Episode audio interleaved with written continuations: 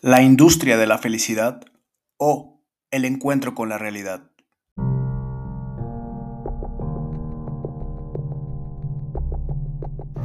Hola, bienvenidos a Fixación.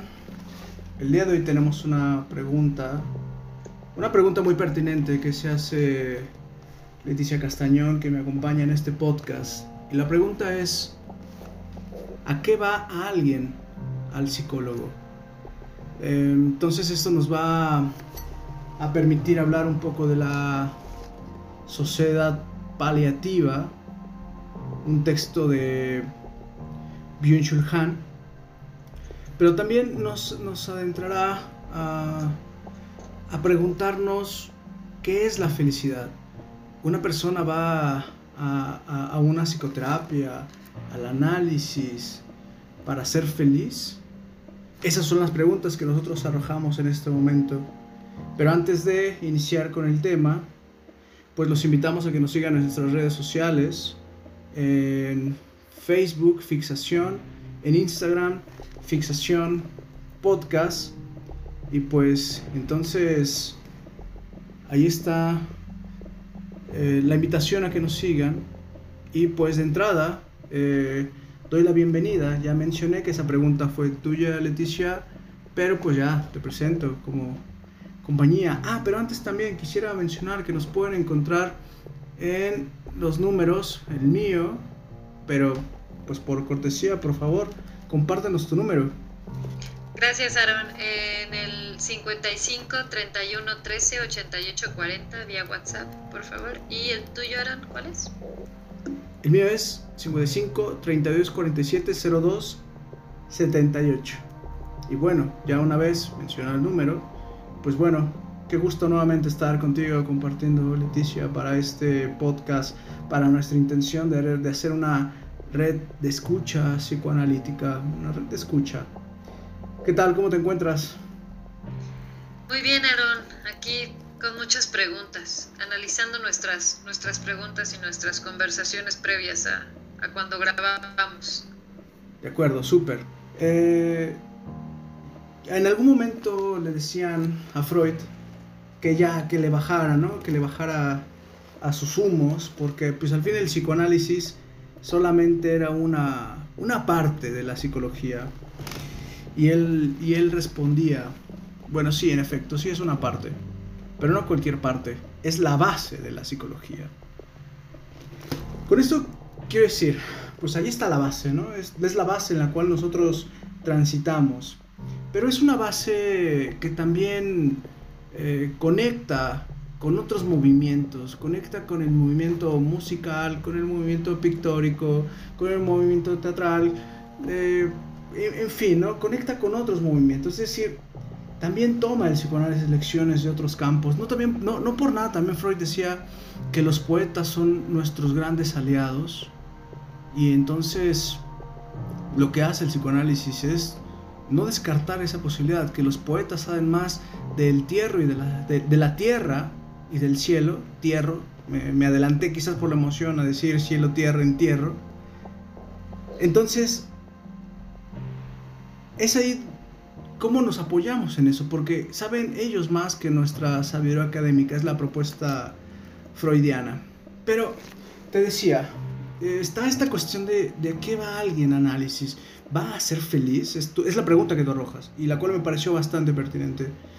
Eh, pero te decía que si me permites este, leer una carta eh, que le envía una, una, una mujer madre a Freud empieza así. Es, una, es la respuesta que le da Freud a, a, la mujer. Y empiezo. Dice, estimada señora, deduzco por su carta que su hijo es homosexual. Estoy muy impresionado por el hecho de que usted no mencione este término por sí mismo en su información acerca de él. ¿Puedo preguntar por qué evita decirlo? La homosexualidad seguramente no tiene ninguna ventaja, pero no hay nada de lo que avergonzarse, no es un vicio, ni una degradación, ni mucho menos una enfermedad. Consideremos que es una variación de la orientación sexual, quizás producida por un, por un diferente desarrollo sexual. Muchas personas muy respetables de los tiempos antiguos y modernos han sido homosexuales. Varios de los grandes hombres entre ellos, Platón, Miguel Ángel, Leonardo da Vinci, etc. Es una gran injusticia perseguir la homosexualidad como si se tratase de un crimen y una crueldad también. Si no me cree, lea los libros de Havelock Ellis. Cuando me pregunta si le puedo ayudar, ¿qué quiere decir? Supongo que la pregunta es si puedo suprimir la homosexualidad y colocar en su lugar la heterosexualidad. Mi respuesta es que en general no puedo prometer lograrlo. En cierto número de casos tenemos éxito al intentar desarrollar el germen de la heterosexualidad que pueda presentar en todos los homosexuales. Pero estos casos son mínimos y en la mayoría de los sujetos el cambio no es posible.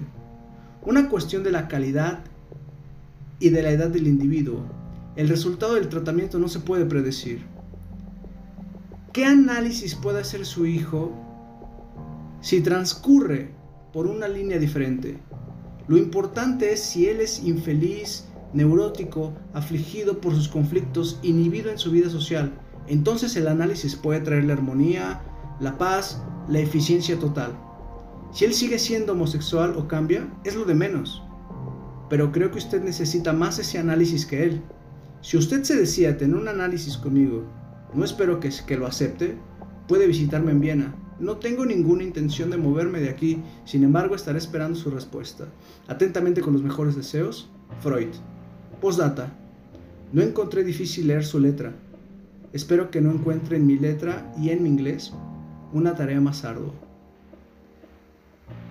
Bueno, ahí está, ¿no? O sea, ¿qué va alguien a psicoanálisis? A ser feliz. Porque hay una obligación cultural a la felicidad. Pero bueno, a propósito de la felicidad, te veo una sonrisa inmensa. estaba disfrutando la lectura. Ok, ok, ok. Venga, pues. Sí. No, pues es que este es, es, curioso, por ejemplo, ahí la pregunta, ¿no? Cuando dice, ¿por qué evita decir la palabra, ¿no? homosexual, como si, que, no sé. ¿Qué, sucede con esa palabra que le causa a usted? Que, que, algo tan evidente que está ahí como, como, como escrito, pero al mismo tiempo quizás está como maquillado o disfrazado de, algo más que no quiere ser, ser visto, ¿no? Entonces, y si dicho sea de paso de eso, que no quiere ser mostrado, pudiese suprimirse del todo para cumplir el deseo, ¿no? De la madre, que al parecer es quien, es quien, según, según menciona Freud, pues podría ser la más indicada para mejor tomar, tomar el análisis y ver qué, qué hace con, con aquello que, que, le causa, se le complica. Entonces, aquí hay, hay algo que, me parece interesante, ¿no? Cuando, cuando surge la pregunta de a qué se va a, a, a análisis, a terapia, al psicólogo, si acaso se va a hacer feliz, cuáles serán las expectativas cuando alguien cruza, cruza la puerta. De repente, de repente, pareciera que, que, que después de las personas cuando están inmersas en todo este, este rollo de la obligación de, de, ser felices, como si, como si esta vida se viniera a ser felices, porque todo es nuestra responsabilidad, incluso eso, eh, como si entonces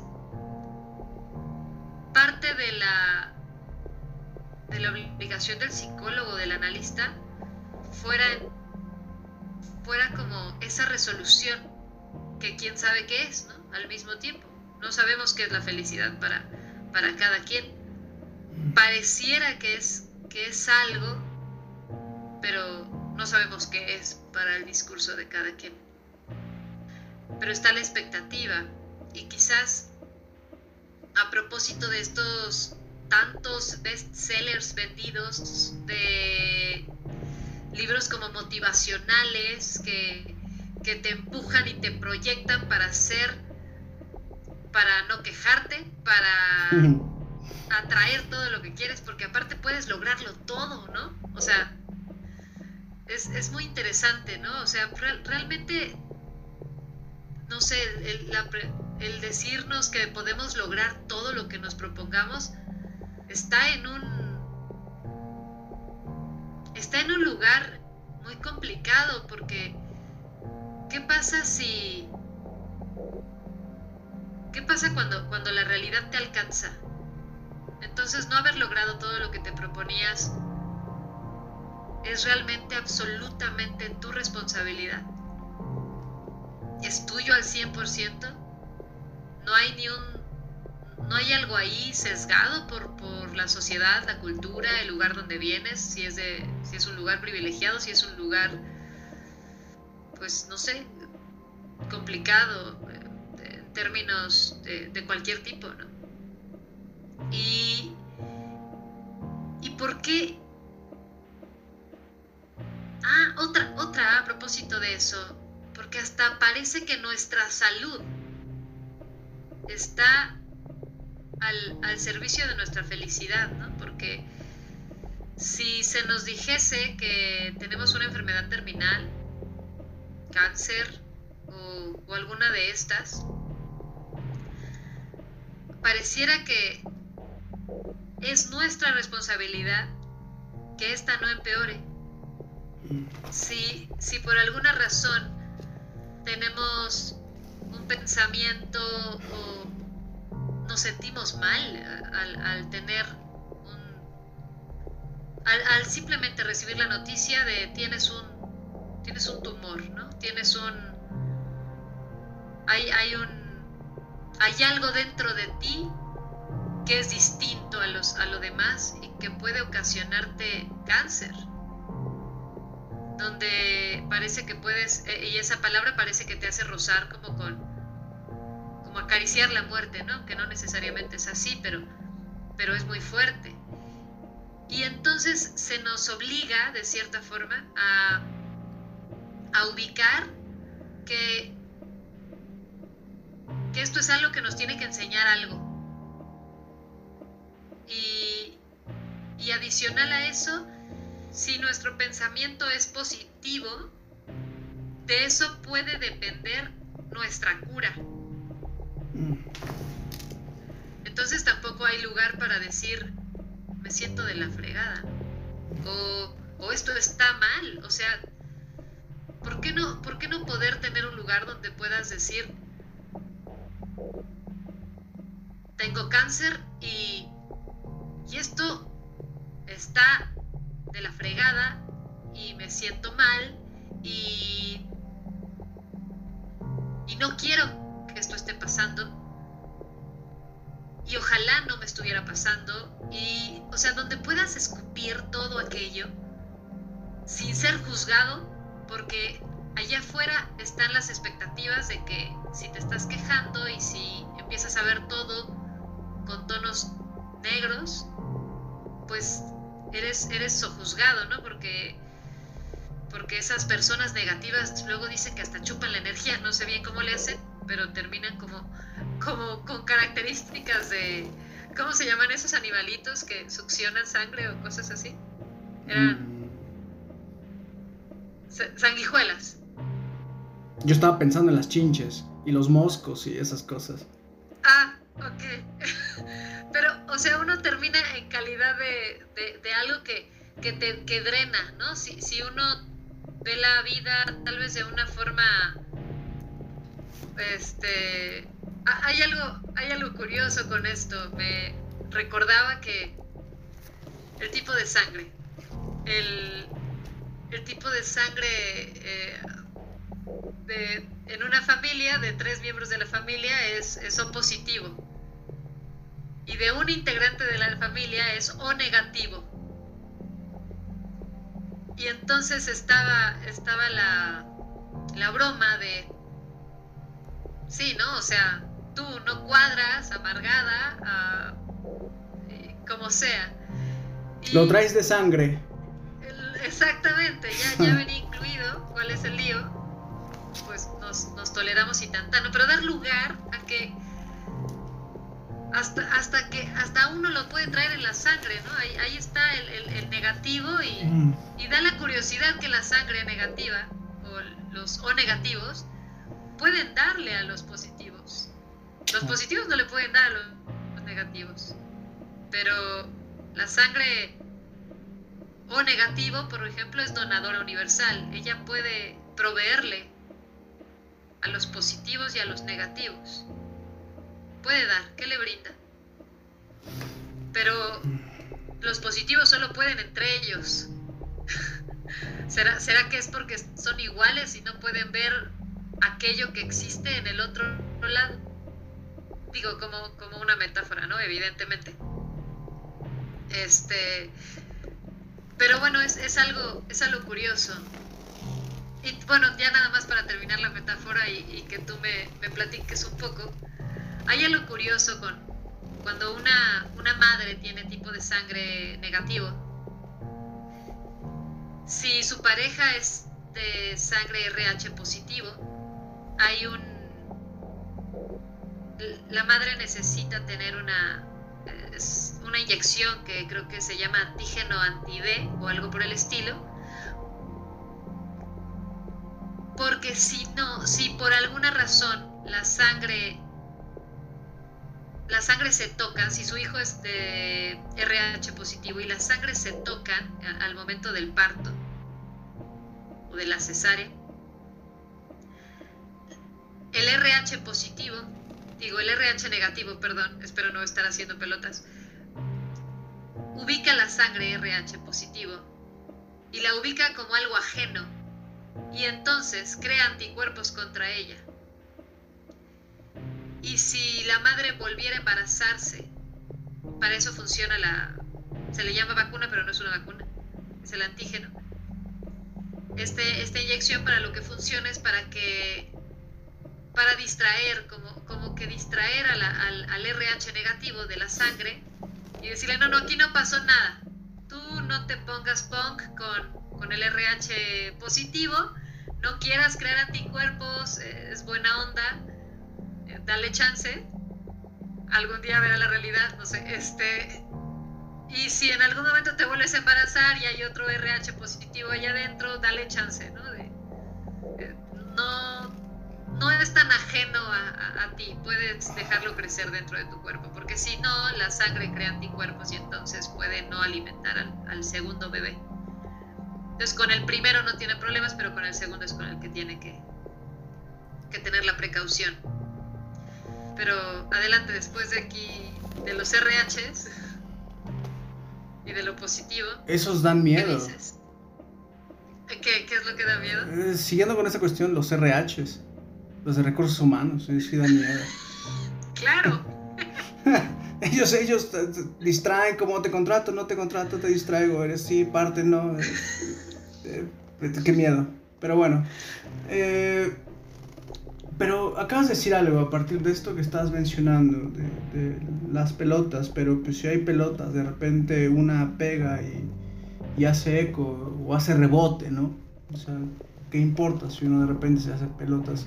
Pero, pero no fue tan así, ¿sabes por qué? O al menos una de esas pelotas que arrojas me, me toca cuando dices, eh, tan, lo que me hace pensar es que tanto lo positivo como lo negativo no nos son ajenos.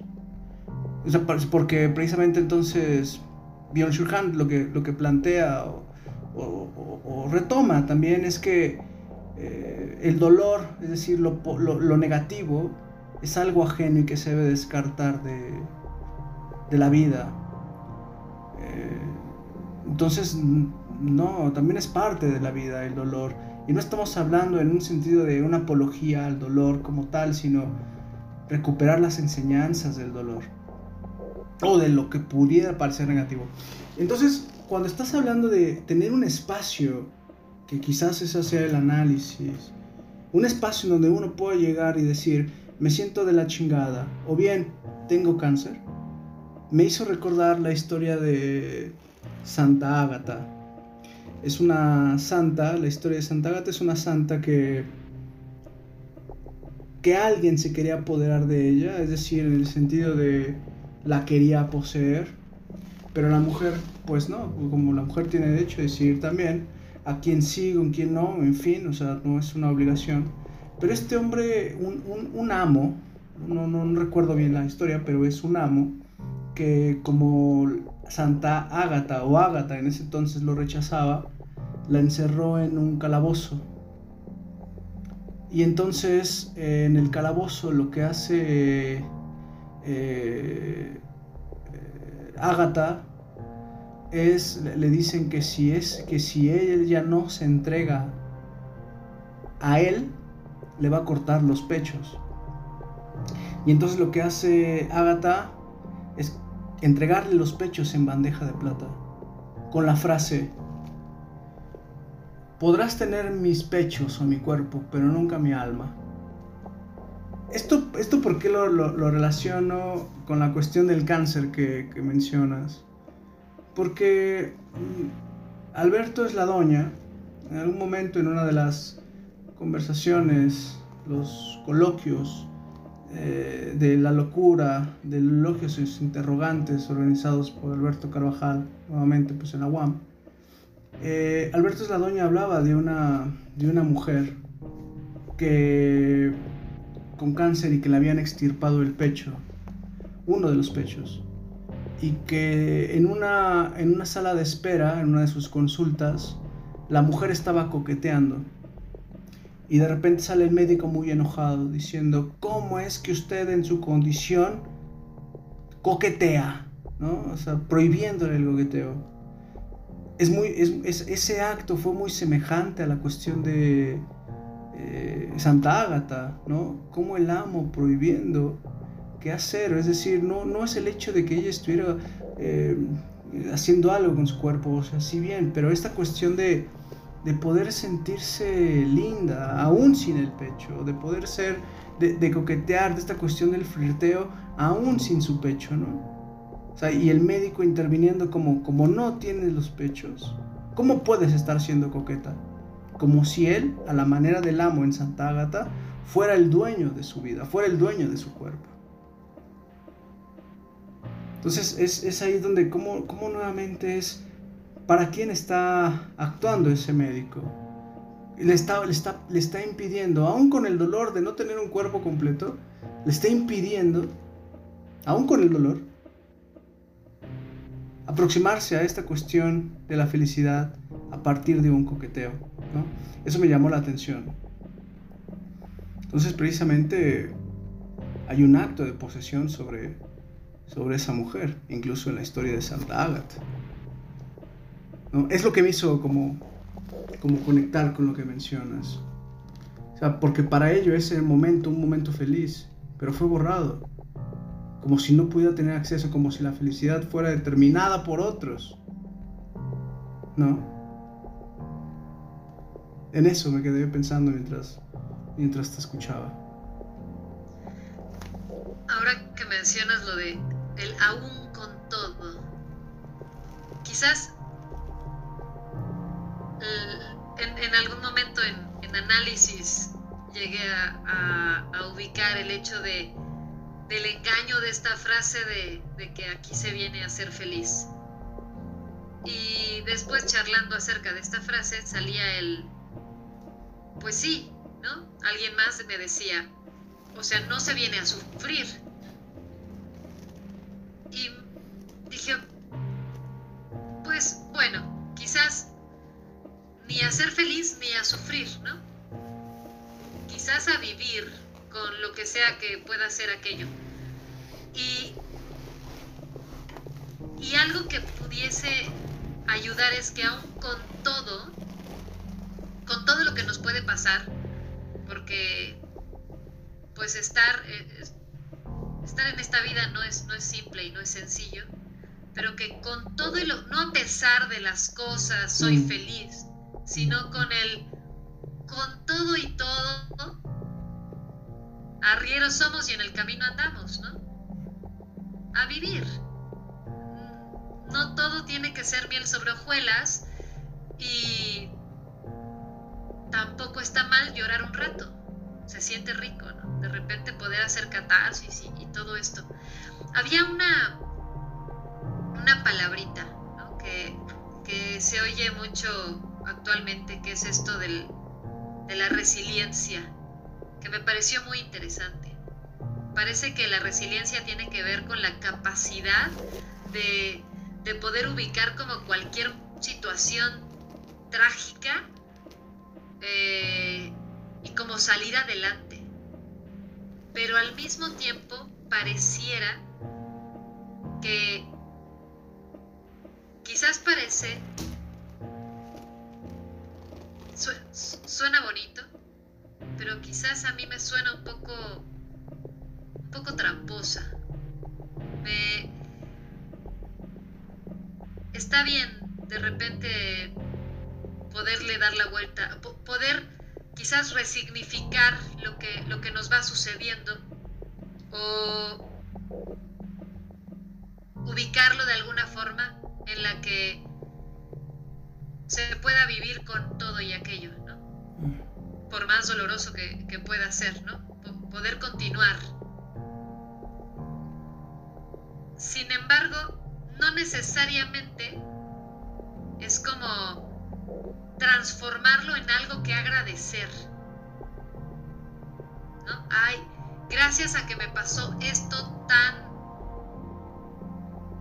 no sé, eh, gracias a que me pasó la, depresión y mis, y mis ideas de suicidio, eh, ahora soy una mejor. No, no, calma. Con todo y, depresión y con todo y eso, ah, pues, y, hasta con ideas suicidas, pues parece que sigues hablando, ¿no? Pues parece que estás aquí con todo y eso. Porque parece que hay una trampa en, la resiliencia, o a mí me parece, que es como convertir todo aquello que te sucede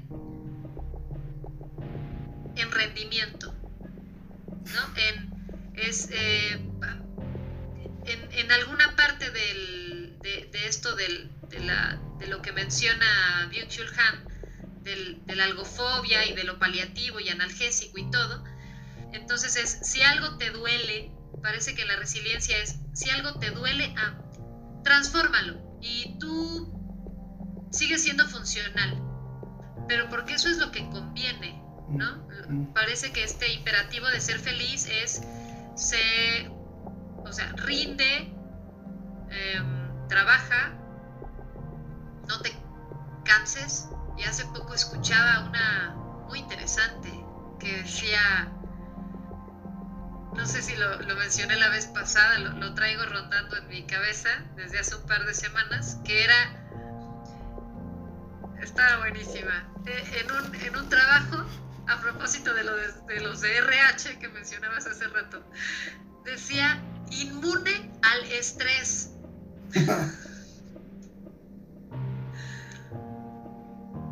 Sí, ya, ya lo había escuchado y alguien mencionaba, ¿y, de quién? De César Zárraga, uno de los invitados que tuvimos en nuestros primeros capítulos de esta primera temporada. Y decía, es, es como aceptar ser explotado. Prácticamente, ¿no? Si dices que cubres el perfil, ¿no? Yo cubro el perfil porque tenías que cubrir con aquellos puntos. inmune al, estrés. Sí, como, como si eso no fuera parte de la realidad, ¿no? Exacto. Porque ¿qué, es, qué sería lo inmune? Es como diríamos en mi pueblo, que el estrés te la Pérez Prado. te, hace los mandados. Sí, exacto. o sea que no lo sientes. Exacto que no, pues no, es inmune a eso. Tal cual, se la ha Prado, pero, pero uno entra por en esa dinámica de, de simular, ¿no? La felicidad. Entonces parece ser que también es esa cuestión de la obligación a felicidad, es simular una felicidad, aunque te esté cargando Pérez Prado. El payaso. Pérez Prado, el payaso. Parece que va, va en ese sentido. Entonces sigamos, más bien sí, sigamos en esta cuestión de, y entonces, ¿qué es esta cuestión de, de, la felicidad? Si realmente una persona va a análisis a, encontrar la, la, felicidad, ¿no? Hace, hace poco alguien, alguien mencionaba en, en, análisis una, un paciente, decía que sentía culpa por estar por estar hablando de alguien con quien que, que parecía que tenía acciones que donde esta persona sentía que era manipulada, pero que se sentía mal de hablar mal de aquella otra persona. En, análisis. Y entonces fue como fue como que parece que es complicado ubicar y es algo que se da con el tiempo, con, con, quien, con quien tiene la escucha analítica, el poder ubicar que es un espacio sin juicios y donde aquella persona que escucha no es la persona en sí que escucha, ¿no? Sí, esto me, pareció, me parece quizás un punto que, que podríamos tocar a propósito de que al menos dentro de las terapéuticas psicológicas que existen, en, el psicoanálisis,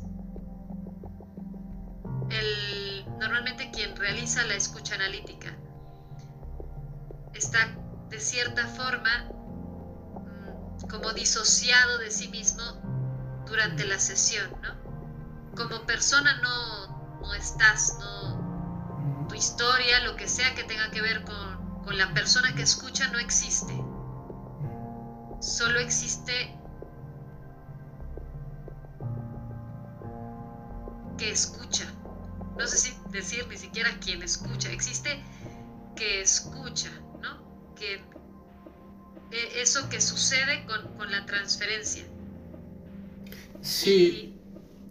Sí te sigo. Porque me, hiciste recordar con eso que estás diciendo, ¿no? Alguna ocasión, una, una analizante, a propósito de, bueno, lo digo por lo que mencionas, ¿no? Cuando uno entra a la consulta como analizante, o mejor dicho, como analista, no entra como analizante, entra como analista y entonces deja en el perchero la posición de, digamos, de Aaron Bruno. Deja en el perchero la posición de Leticia Castañón. Deja, la deja fuera. No significa que uno no esté escuchando, ¿eh?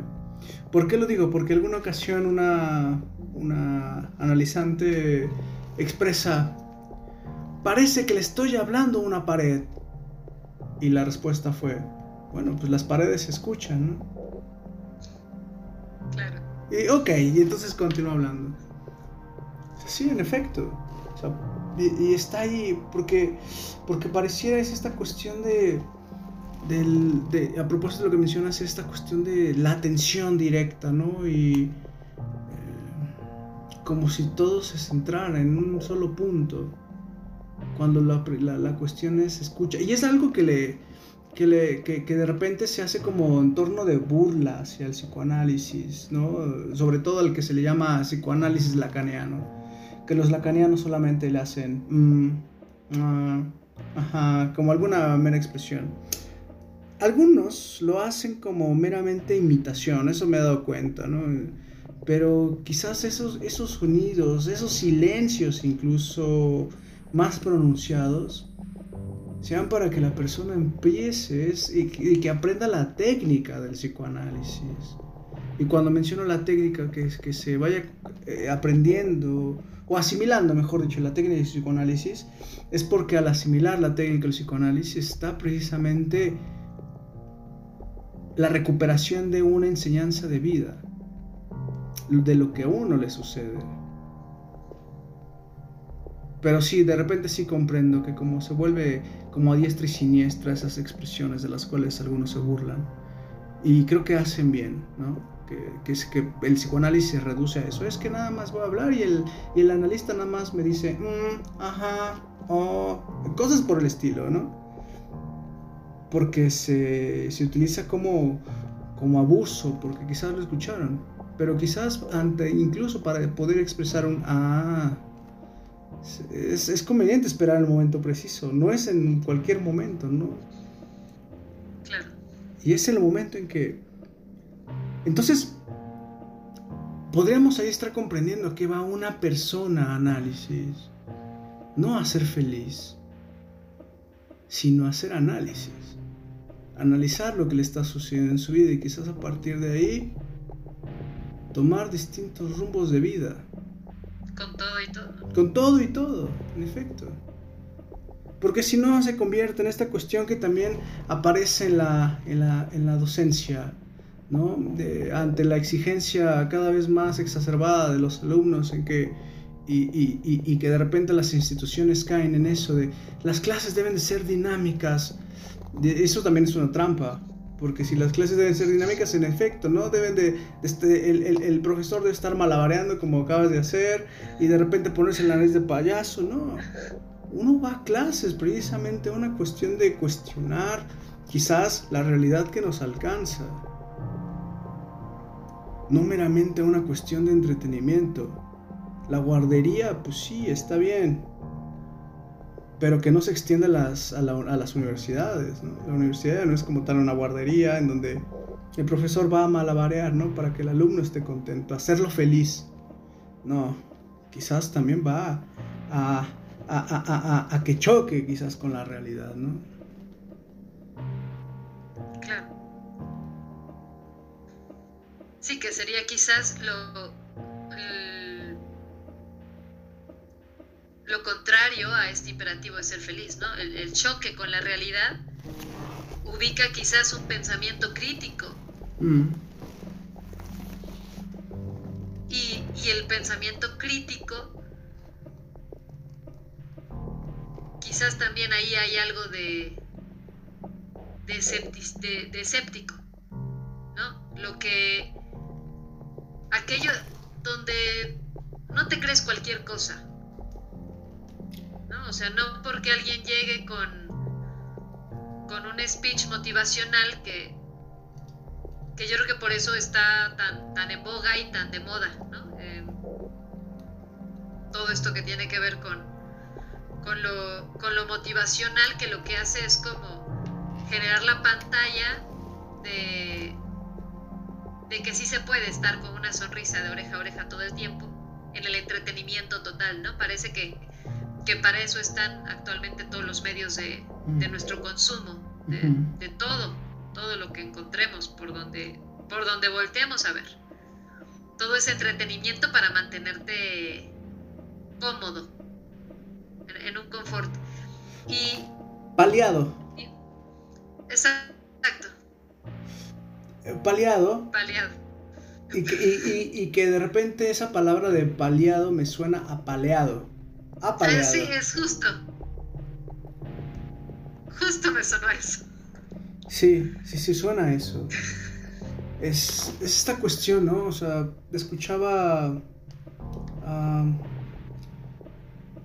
bueno, más bien, sí, tal cual, ¿no? O sea, eh, si escuchan la introducción de nuestro capítulo anterior, podrán ahí escuchar algo que se menciona respecto a eh, uno de los, eh, o más bien al, creador de Rock 101, una estación acá en México eh, bastante, ya con bastante tiempo de antigüedad la estación, que ya no está como tal, pero que sigue en línea, ¿no? Incluso el, se me fue el nombre de, de, este, de este hombre, quien la inaugura, Rock 101, no sé por qué se me fue.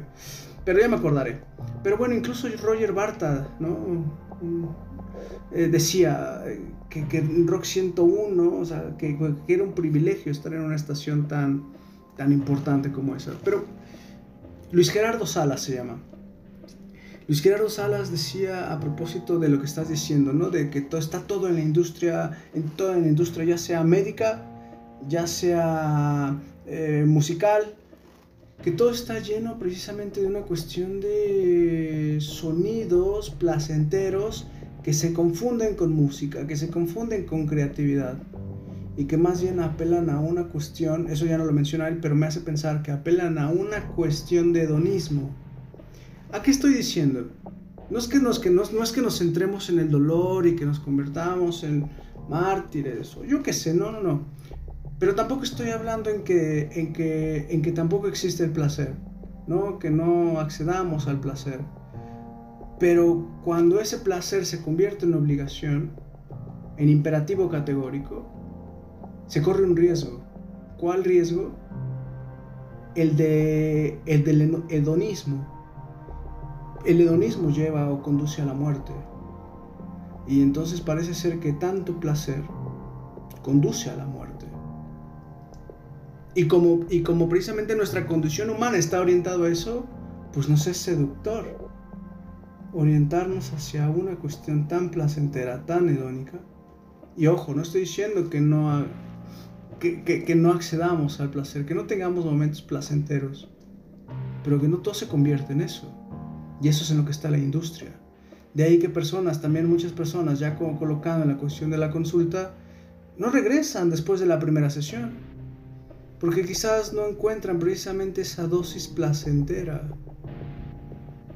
Pero también ahí invitamos a quienes lleguen a una consulta, a una sesión, pues es que la primera entrevista apenas si se está conociendo un poquito, la segunda más o menos, la tercera ya algo. Entonces esta cuestión de quizás también tenga que ver con una cuestión de, valor, el, afrontarse un análisis. Freud lo decía de una forma política. Él decía, a propósito de, de la guerra, de la Primera Guerra, él decía, y ahora entiendo por qué Alemania está perdiendo la guerra. Porque si las personas tienen miedo de abordar la vida psíquica, lo que les sucede, lo que les atormenta, pues bueno, ahora se ve precisamente esa cobardía en el campo de batalla, en la vida como tal. También se requiere valor. Creo, que entonces en este sentido, creo que al análisis no se va a hacer feliz, se va a formar carácter.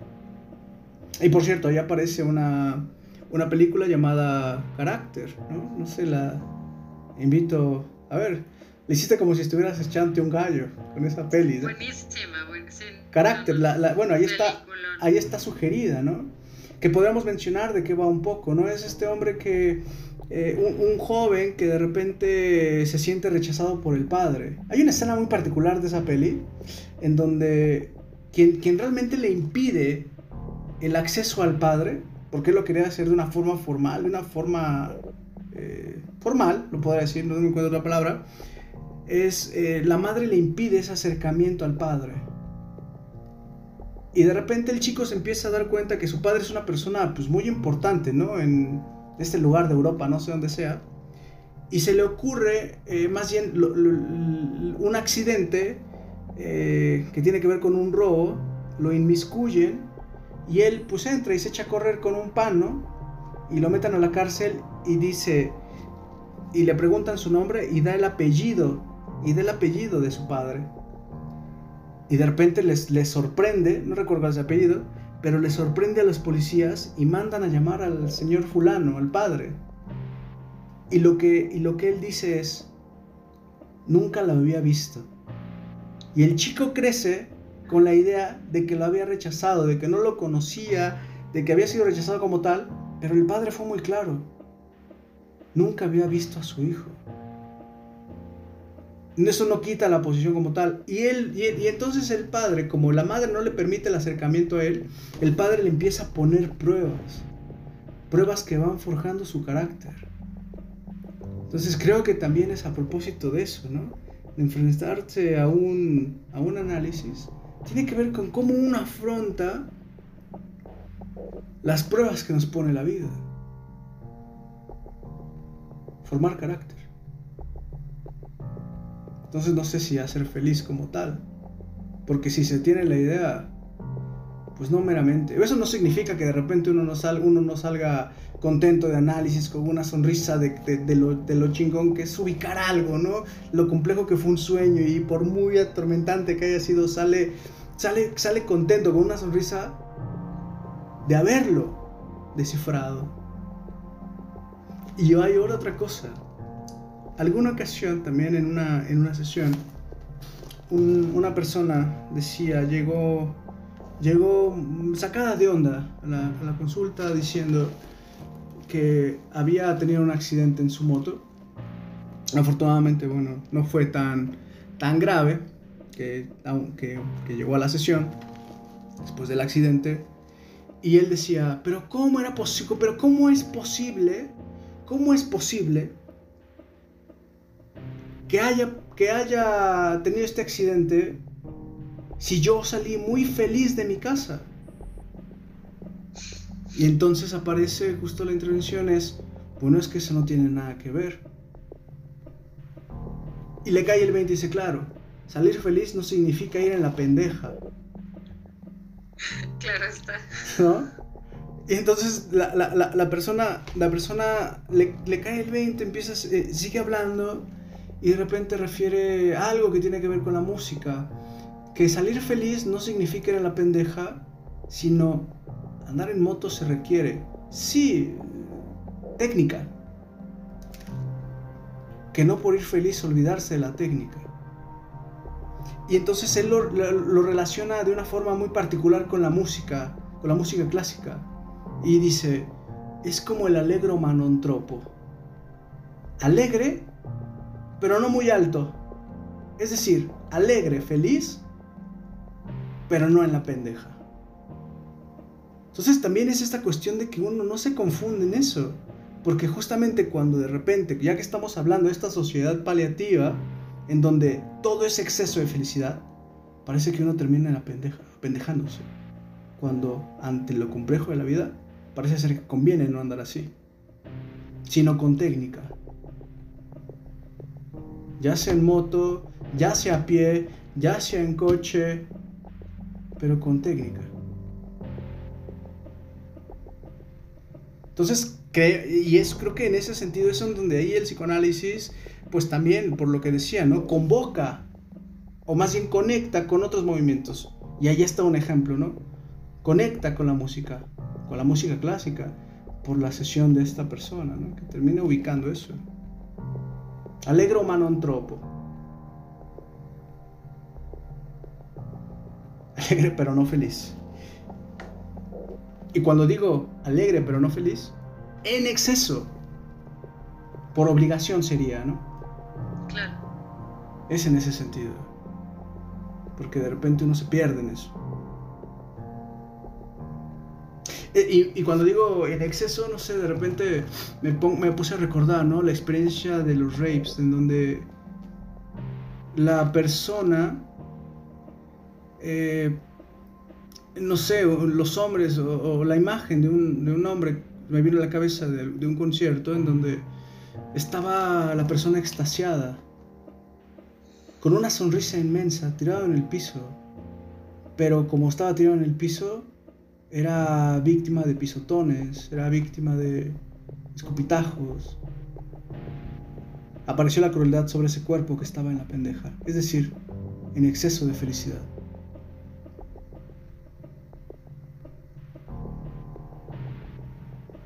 Y si seguimos en ese término, en, el ámbito de la música, en Gustock 99 hay un, hay un a propósito la de, colonización, pero que Netflix genera de alguna manera la, de otra forma colonización, pero, pero de repente sí hay cosas interesantes que pueden ser como referentes.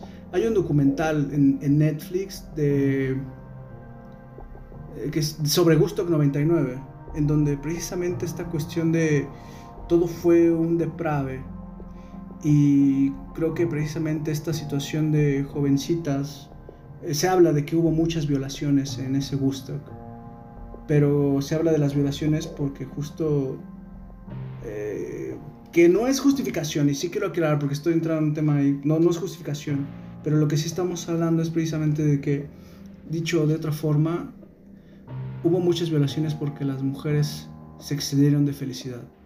Es decir, perdieron noción. Y entonces incluso hay una, hay una, hay una, una escena en donde está tocando Moby y entra, entra un camión y mientras todo mundo en éxtasis, en ese camión se estaba realizando una violación de una joven excesivamente feliz, es decir, perdida en drogas. Perdida. Y no fue la única. A partir de ese momento es cuando se empezaron las denuncias de que hubo muchas violaciones en Gusto 99 a mujeres.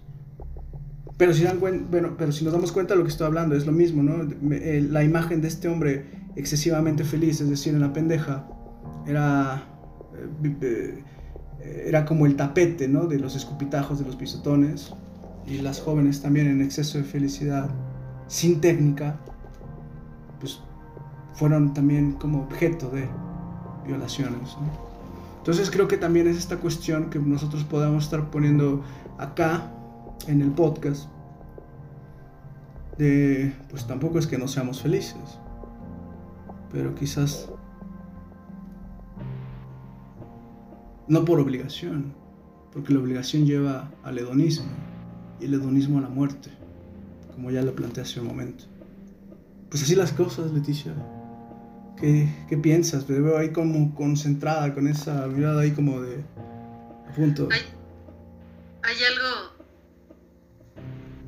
Hay, hay, una frase que, que dice que que quizás, bueno, que a mí me gusta, que dice que, que puede ser prudente no tomar decisiones como importantes o, o hacer promesas o varias cosas cuando uno está demasiado feliz o demasiado enojado o demasiado triste. Porque es como si la emoción te, te cegara o sea, no, probablemente es, prudente ubicar que, la emoción está ahí, porque, digo, no sé, yo, yo recuerdo alguna vez, la, la primera vez que me dijeron que, me, que había conseguido un trabajo, que dije, disimuladamente dije, ah, perfecto, muchas gracias, pero estaba yo brincando, ¿no? Y poniéndole,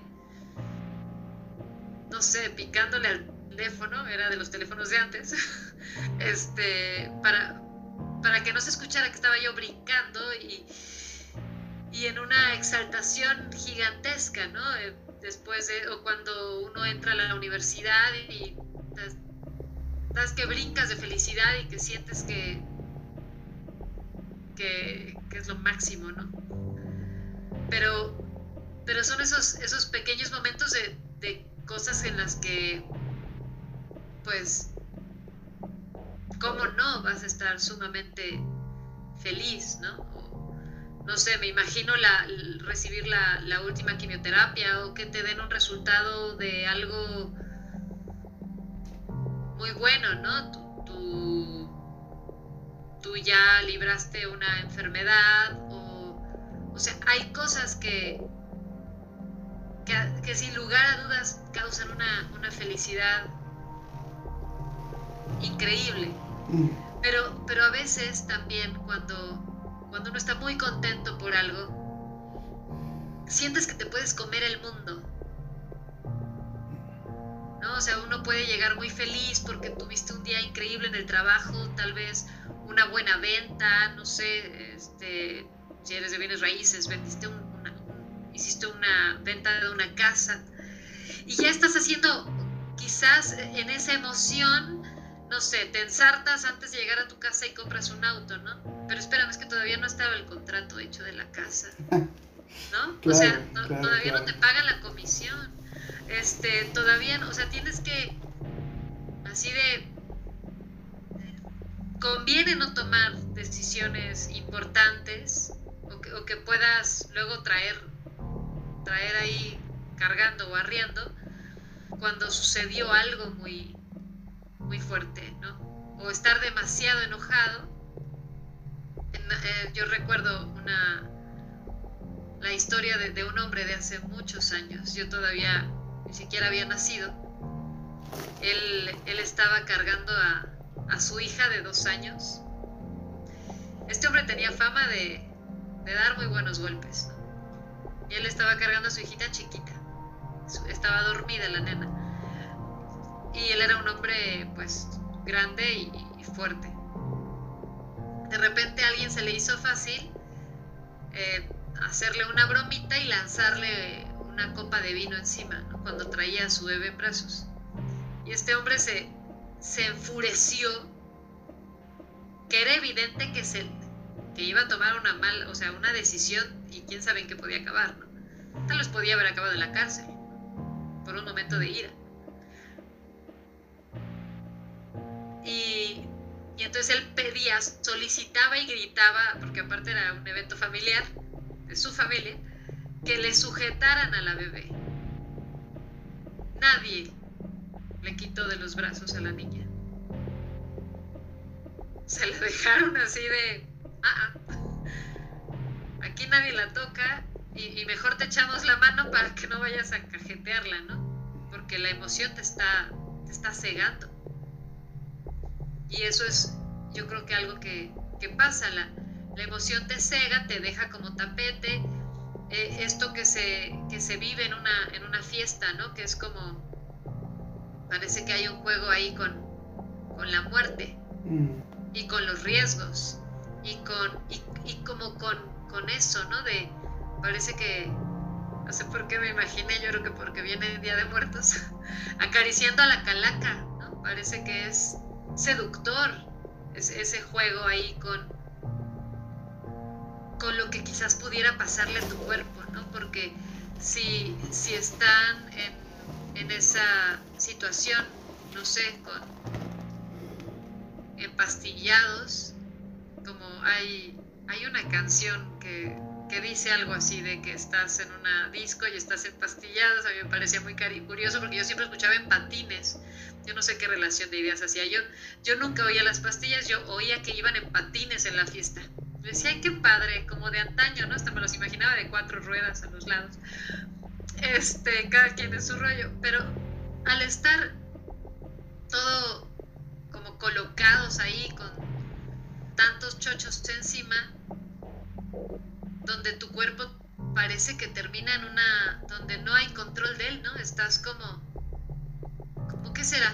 Estás, ¿se sentirá acaso como, como estar en una, en una, en una pequeña muerte ahí. No, no estás, ya no ubicas nada en tu cuerpo, no sientes, no estás consciente, no estás despierto, no estás dormido. Es como si estuvieras inerte o, estuvieras en, no sé, ahí, ¿no? En el, al límite, estás al límite. Entonces, no, no es justificación que, que, la gente haga o deshaga con aquellos cuerpos que están al límite, pero quizás los otros cuerpos tampoco están conectados con la realidad, ¿no? Y simplemente se, todos están desbordados en el acariciando los límites de la fiesta, de la calaca, de la muerte, de la de las de las drogas. Parece que nadie está ahí en sus cinco sentidos y todos están tomando decisiones sin sentido.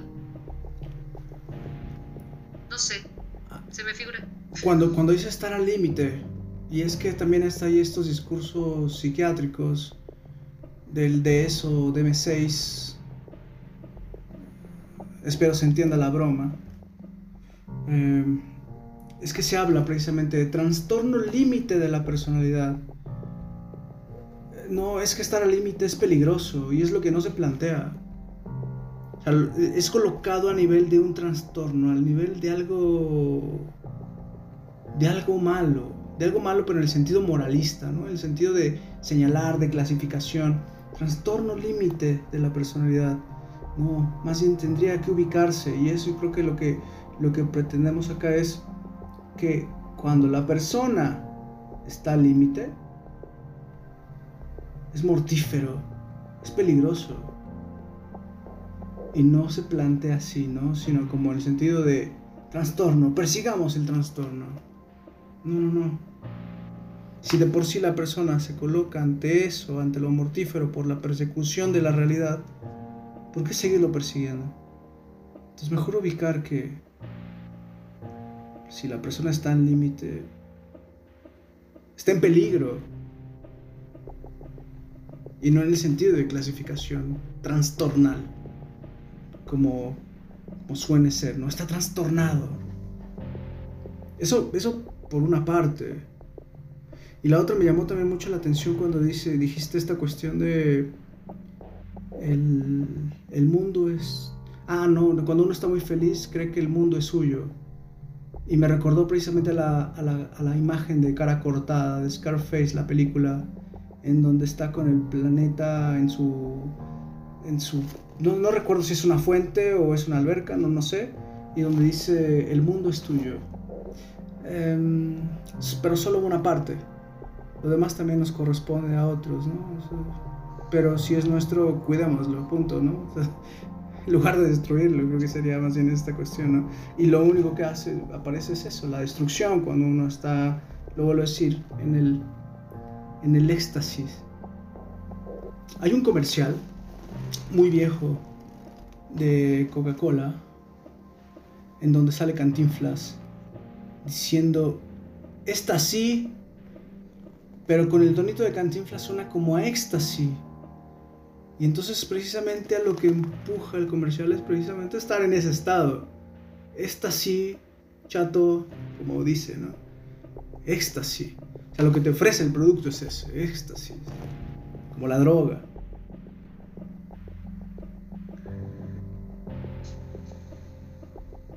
Es. Pues también puede ser esta no, ¿no? O esa no. También está esa opción. O es decir, ese camino no. O no el camino peligroso.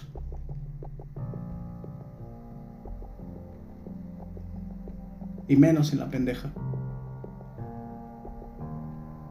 Y menos. Entonces creo que estamos entrando en una cuestión de. de.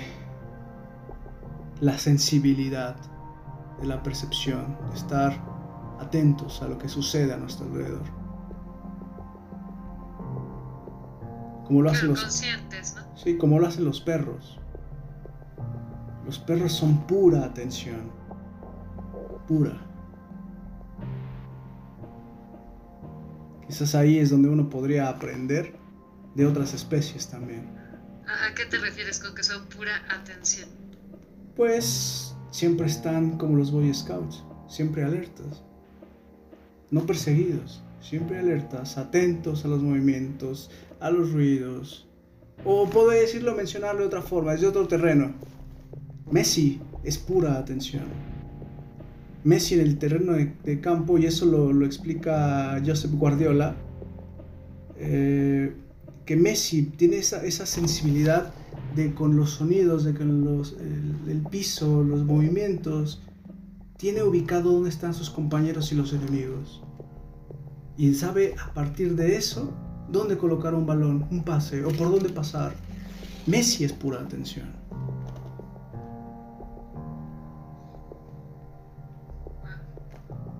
Como dijo el perro. Correcto. Venga. Tal cual. Pues bueno, creo que llegando a este momento, pues un gusto conversar contigo, Leticia. Un gusto enviar un saludo a todos que nos escuchan. La verdad es que eh, para mí es un, placer y un gran gusto saber que, nos escuchan y sus retroalimentaciones. Un saludo para cada uno de ellos, incluso también las sugerencias que han hecho bienvenidas. Entonces, buenas noches, buenas tardes, buenos días. Esto es Fixación. Hasta la próxima. Chao, Leticia.